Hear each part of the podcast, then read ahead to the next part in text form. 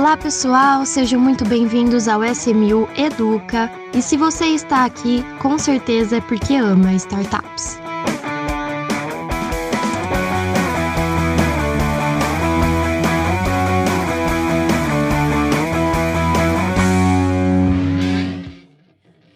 Pessoal, hoje nós estamos aqui para mais um episódio do SMU Educa com dois convidados muito especiais. Primeiro, o Pedro Rodrigues, CTO da SMU, que já esteve aqui com a gente. Tudo bem, Pedro? Tudo bem, Marília. É legal estar aqui de novo, discutindo sobre tecnologia com vocês aqui. Vamos ver qual que vai ser o assunto de hoje. É, então, um spoiler aí do nosso tema que vai envolver tecnologia. E para isso a gente convidou também o Oscar do time comercial da SMU. Tudo bem, Oscar? Fala Marília, fala Pedro, tudo bem? Tudo certo? Também super interessado no tema aí pra gente discutir. Vamos lá. O tema de hoje é algo muito atual, né? Que encerrou recentemente. Não sei quando vocês estão ouvindo esse episódio, mas agora que a gente tá. que o episódio foi ao ar, é muito recente o fim das Olimpíadas. Então, o que a gente vai falar hoje é de toda a tecnologia que envolveu o desenvolvimento, produção e todo o decorrer das Olimpíadas que fez ela acontecer com muito sucesso aí, né? A gente tem inúmeras tecnologias que envolvem as Olimpíadas, mas a gente listou algumas para trazer aqui para vocês. E como curiosidade, eu gostaria de, de contar, né, que a primeira Olimpíada televisionada ao vivo no mundo foi em 64 e também foi em Tóquio. E agora a gente tá com a primeira Olimpíada que teve que ser totalmente tecnológica. totalmente não, né? Mas a mais tecnológica que a gente pode ver outro dia dentro do contexto que a gente está vivendo, né? Pandem a pandemia fez a gente aí se adaptar a muitas questões de tecnologia e é, a gente achou um tema aí muito bacana e rico para trazer para vocês, para vocês poderem entender como tudo ainda pode ser inovado, né? Então eu vou, vou começar aí perguntando para vocês é, Oscar e Pedro, quais foram as, as tecnologias mais interessantes e inovadoras que vocês viram e querem trazer aí pra gente? É bem legal, Marília, exatamente. Curioso até nessa questão da última Olimpíada ao vivo ter sido justamente em Tóquio. É, a gente vê que as soluções tecnológicas de fato são cada vez mais presentes e mais rápidas até, né? O que tá totalmente de acordo com o que a gente faz aqui no dia a dia, que é olhar startup, olhar solução para o mercado em geral principalmente envolvendo tecnologia. Falando em velocidade, assim, o que mais me deixou impressionado é, em todos os ambientes da, das Olimpíadas, desde dentro de ginásio até na própria Vila Olímpica, tem uma, uma empresa de tecnologia que criou um detector de fumaça para partículas de Covid. E ele identifica exatamente se o ar está limpo ou se está ou se tá tá prejudicial para os atletas. Por quê? Porque os atletas, em geral, precisam do nível de concentração muito alto, né? Eles não podem perder aquele foco para fazer exatamente o que eles treinaram anos e anos para estar ali. Então, o detector, ele nem emite fumaça nem nada do tipo, ele só detecta, mas isso já é extremamente impressionante, principalmente por ser um vírus que foi detectado há pouco tempo atrás, né? A gente conheceu o corona e estamos em casa, a maioria de nós aí, por causa é, há, menos de, há menos de dois anos e já tem um, um aparelho desse que cuida de ginásios inteiros e para manter o foco dos atletas, né? Exatamente. E que inova inovação rápida, né? Como você bem trouxe aí, tá acontecendo tudo agora e eles já têm essa, essa tecnologia, né? É um avanço bem grande, muito, muito em um curto espaço de tempo, né? Porque a pandemia começou no 2019, né? Ali mais para no Japão ali por aí. Dezembro e, de 2019. Isso, e em um ano eles conseguirem desenvolver uma tecnologia dessa é um, um salto bem, bem rápido e bem, bem grande também, né? E o legal é que dá pra se aplicar em outros tipos de, de lugar, né? Tipo, hospital, é, tem vários tipos de aplicação, né? Metrô, tem, tem bastante aplicação. É, agora o que vai acontecer, o que vai acontecer é essa, essa tecnologia ser desenvolvida e adaptada para vários outros cenários, né? Sim. Vários outros contextos que peçam isso, né? É muito bacana eles terem. Eu nunca tinha escutado falar, pelo menos, de algo do tipo, que detectasse a. Desse, nessa profundidade a, a pureza do ar, né? né? Nível doenças. Então é bem bacana. É, eu acho que de detectar doença eu já vi alguma coisa do tipo, mas saber qual que é a doença também eu nunca tinha visto. É, então, específica, assim, é bem, bem diferente. E você, Pedro, qual a, a inovação que você que mais te brilhou os olhos? Olha, não é bem uma inovação, mas é uma tecnologia em si que me chamou muita atenção porque a aplicabilidade dela no nosso dia a dia é muito fácil e poderia evitar é, N tipos de transtornos que a gente tem no dia a dia, que no caso são os carros autônomos que para transporte dos atletas dentro da Vila Olímpica, né, e, e da dos aeroportos para a Vila Olímpica também são ônibus autônomos, que tem uma supervisão de uma pessoa ali, porém eles são totalmente autônomos e elétricos ainda. Isso para mim, é, a gente já viu ali os, os, carros da Tesla, que são autônomos e tudo mais, só que transporte público a gente nunca tinha visto. Para mim isso foi uma, uma grande, vamos dizer assim, revolução no mercado de mobilidade urbana.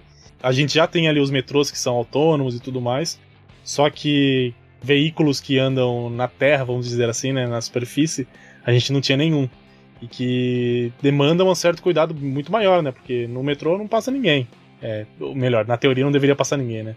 Mas, mas ir na rua é outra história, né? Você tem que. Geralmente você dirige para você e para todo mundo. Para todo o resto que tá em volta de você. Quando você, você tá num, num ônibus que tem 20 pessoas dentro, isso se torna mais crítico ainda, né? Para tomar cuidado, velocidade, não frear muito forte. Eu, eu achei muito interessante essa tecnologia que eles trouxeram para esses Jogos Olímpicos. É, e se a Tesla fez o barulho que fez, imagina um, um ônibus, né? Para nós que, que vivemos no Brasil é quase utópico ter algo que algo tão perfeito assim, né? Assim, é, ainda que preserve o meio ambiente, né? Que você comentou aí que ele um futuro que tá cada vez mais próximo, né? É, sim. Nesse caso, que a empresa que fez esses ônibus foi a Toyota. Não foi nem a Tesla nem uma do outro, foi a Toyota. A Tesla começou com a tendência, agora todas as outras estão indo atrás da questão do carro elétrico, né? A gente já viu Volkswagen, todo mundo já sinalizando ali que. É, é que tá a Tesla não trouxe só o carro elétrico, né? Ela trouxe o carro elétrico e o autônomo junto. As outras Exato. não estão indo para o autônomo, estão indo só para o elétrico, que é um passinho antes ainda. Exatamente.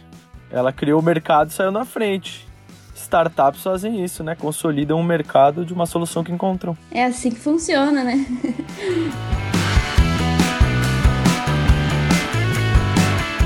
Outra inovação que eu acho bem interessante das Olimpíadas, né? A, principal provedora tecnológica ali, a gente viu na abertura, teve muito drone, muita demonstração tecnológica em geral bem impressionante. É a Intel, né? Empresa americana. E o, o que eu achei, assim, o que eu acho que é uma modernização absurda um setor extremamente antigo, que é o próprio esporte, é a metrificação de é, metabólica e, de, e fisiológica dos atletas, né? Então você vê no vôlei, hoje ao vivo, né? No mesmo momento que o pessoal pula, que o pessoal dá um chute ou arremessa algum instrumento, ele consegue, por exemplo, no vôlei, medir o tamanho do bloqueio de um atleta específico, consegue medir. No arco e flash existem, existem tecnologias de reconhecimento facial que vê a mudança da coloração da pessoa e consegue perceber se está com estresse alto, com estresse baixo.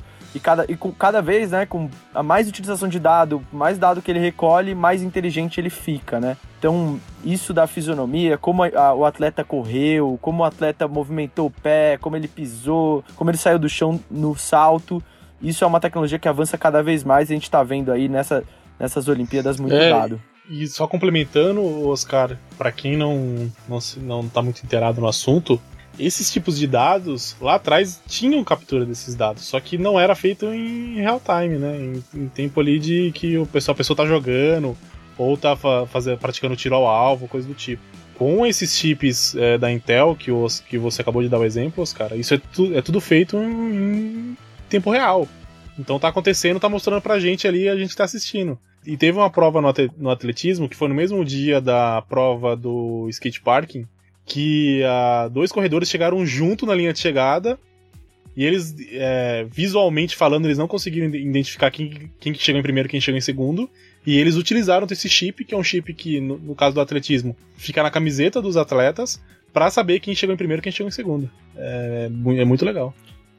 Eu vi essa prova, ele, ele mede exatamente uma faixa de velocidade média durante todo o percurso do atleta e ele identifica quem teve a velocidade média maior, então, consequentemente, chegou sim, antes, né? Sim, isso mesmo. É bem legal. a gente percebe que de poucas Olimpíadas atrás para essa, a, o avanço foi muito grande, né? Porque eu não sei se na última já era assim, né? Que foi no Brasil, no Rio. Mas antes é, tinha assim, depois que acontecia, eles iam fazer os estudos de, de como foi o desenvolvimento a performance do atleta. E hoje, como você muito bem trouxe, Pedro, é ao vivo, né? Ali na hora a gente já fica sabendo de tudo. E é, é sei lá, quando você para pra pensar nessa, nessa tecnologia é bizarro, né? E quando Essa a gente. análise, né? Quando a gente acha que não tem mais para onde ir, a tecnologia dá um jeito de se desenvolver mais e mais. É, então, e, e, assim, se a gente sair um pouco da Olimpíadas e ir para um mundo normal, entre aspas, se a gente pegar ali é, os foguetes eh, espaciais, eles também têm que ter isso em tempo real. Tudo que é tele telemetria do próprio foguete, tanto interno quanto externo, é, tem que ser em tempo real. É, um tempo atrás eu estava estudando um pouco mais sobre como eles são desenvolvidos, a parte tecnológica ali de programação, codificação disso. E eles falam que assim, olha, se um parafuso soltou, a gente tem que saber na hora, em terra, não o foguete, quem está dentro do foguete. Então, em outros uh, polos industriais, vamos dizer assim, é, já existia esse tipo de tecnologia, né? Agora ele está evoluindo e está ficando mais acessível para população como um todo e chegando no esporte, daqui a pouco chegando em outras áreas, medicina, saber se, olha, a, a expressão de uma pessoa mudou, ela está com mais dor, entendeu? Tem, tem muitas coisas que são aplicáveis ao nosso, ao nosso dia a dia aqui que são bem legais. E a questão do tempo real é muito importante também pela dinâmica dos esportes, né? Então, num vôlei, no futebol, até mesmo no basquete, é, uma decisão demorar um pouco mais do que o necessário, os atletas acabam esfriando, se distraindo, é prejudicial para o esporte. A gente vê no futebol, às vezes no VAR, demorar dois minutos numa decisão, muda o jogo. O, jo o jogo não. Ele volta não com a mesma intensidade. Os, jo os jogadores têm que esperar um pouco para voltar naquela intensidade e velocidade, né? Então, essa questão do tempo real ajuda muito o esporte também, ao vivo também. Com certeza. E só para completar, assim, rapidinho a fala do Pedro, isso que você falou de, de levar para outros mercados é, é, é, muito interessante. A gente refletiu aqui, falou sobre no começo da, da gravação do episódio, mas é, é assim que funciona. É, é isso que é, sei lá, para mim é o legal da, das startups. Elas acham a solução para um mercado, mas aí ela, você consegue replicar para diversos setores, né? Que é, essa dor que muitas vezes a gente nem sabia que a gente tinha, né? Então eu acho isso muito, muito legal. Exatamente. A, as soluções, e elas, no, no, né, nesse caso aqui, é impressionante, porque não é nem só no lado bom, né? A gente pensa quando a gente pensa nesse tipo de inteligência, a gente olha só ah, a performance do atleta, como ele foi o mais rápido, como ele foi o mais devagar, por que, que ele conseguiu saltar melhor. É, mas isso também não é, só, não é só nesse lado. Tem o lado, o lado negativo de evitar problemas, como por exemplo, o atleta que torceu o pé, o atleta que estourou o joelho. Você consegue entender como a lesão, como chegou a lesão, implementar isso para pessoas normais. E, por exemplo, existem aplicativos hoje em dia de exercícios no dia a dia que para evitarem lesões, para você conseguir correr mais, você conseguir porque ajuda na performance, né? A gente fazer esporte, ter uma vida mais saudável. Então, nesse sentido ajuda muito essa inteligência, né? Traz muito para quase todo mundo esse tipo de inteligência.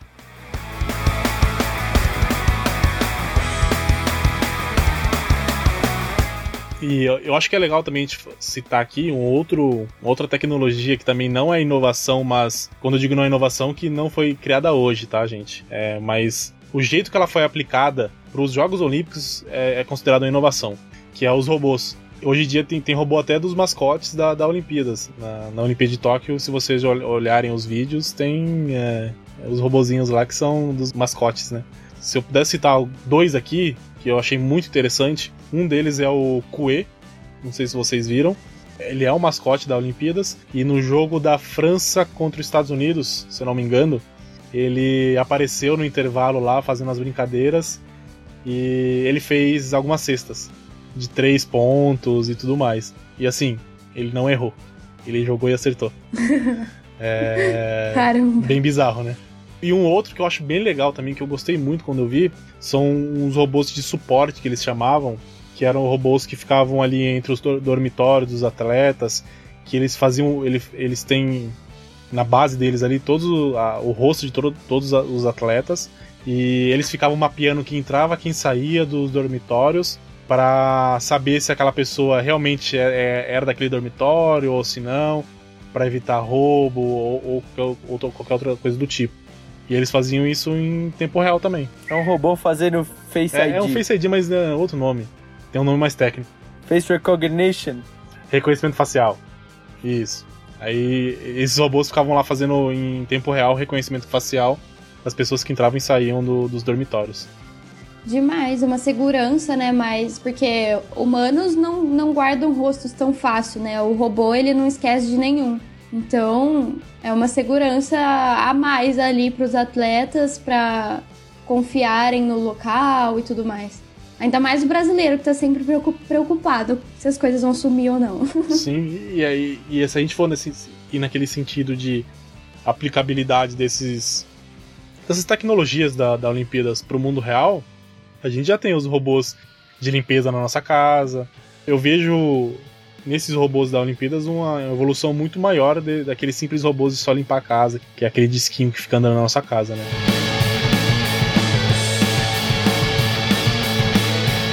Bom, então por hoje é isso, né? A gente listou aqui algumas, algumas tecnologias que a gente considerou curiosa, legal e, e bastante inovadora para trazer para vocês.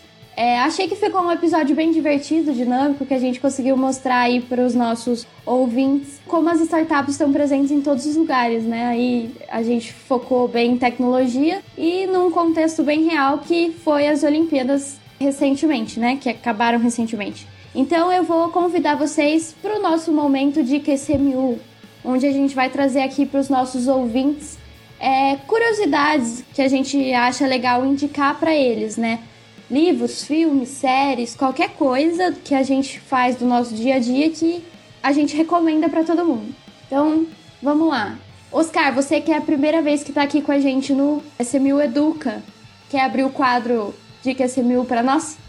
Posso abrir sim. É, dessa vez eu vou recomendar um documentário que chama Sour Grapes, que é de um, uma pessoa que veio lá do Oriente Médio para os Estados Unidos, nos grandes leilões de vinhos, e conseguiu fazer um monte de vinho falso e vender e fazer uma fortuna enorme, enganar todos os sommeliers que eram experts em vinho. Ele conseguiu fingir que, que eram vinhos reais e, e de alto custo. É bem interessante. Onde a gente encontra esse documentário? Eu, cheguei, eu vi no Netflix, mas eu acho que agora a Amazon comprou o direito e tá no Amazon Prime. Ah, legal. Eu acho que mudou. Mas então tá de fácil acesso, independente, tá na Netflix ou na Amazon. Exato, exatamente. Pedro, e a sua dica? Bom, continuando na, na linha do último podcast que eu quero ver aqui com vocês, vou trazer um, uma série também diferente, que eu assisti recentemente no Netflix, que chama Até que a Morte nos Separe que ela conta a história da Elisa Samúdio, que teve toda aquela repercussão nacional. A priori, ela parece ser uma série que é meio forte, tem um assunto meio pesado, mas no final ela tem um apelo social muito importante, tá? Eu recomendo que todo mundo assista, porque o final dela é, muito legal. Tem um apelo, apelo social ali que faz, faz total sentido. É, a gente conversando aqui nos, nos bastidores da gravação, é, eu tinha julgado de maneira de como quem não ia, não pretendia assistir a série, e o Pedro falou, ó, oh, mas tem algo no final que vai fazer você valer a pena ter assistido, né? Então. Passou uma sinopse pra gente, a gente ficou mais interessado. Sim, exato. Bom, e a minha dica para finalizar é um filme não tão recente, ele é de 2013. É um clássico aí dos filmes de ação para quem gosta. É um filme que eu sou bem fã, então eu, assim, é um filme que me prende muito a atenção, então eu recomendo para todo mundo assistir, quem gosta de filme de ação, né? Chama White House Down. Em português, ele, é, o título é O Ataque. É um filme muito, muito bom de, de invasão à Casa Branca, um, um clássico dos filmes de ação, né? Mas é, é bem legal, bem intrigante. Então fica aí a dica. É, bom, então é isso, pessoal. Muito obrigada, Oscar. Muito obrigada, Pedro. E muito obrigada, ouvintes, por mais esse episódio. Não esqueçam de deixar o feedback de vocês nas nossas redes sociais, o arroba SMU Investimentos no Instagram, né? E caso vocês tenham sugestões é, ou, ou temas que vocês querem ouvir aqui no, no SMU Educa, podem mandar lá pra gente que a gente vai ouvir e vai gravar. Obrigado, Marília. Obrigado, Pedro. Valeu, pessoal. Valeu, gente. Tchau, tchau. Até uma próxima. Até a próxima.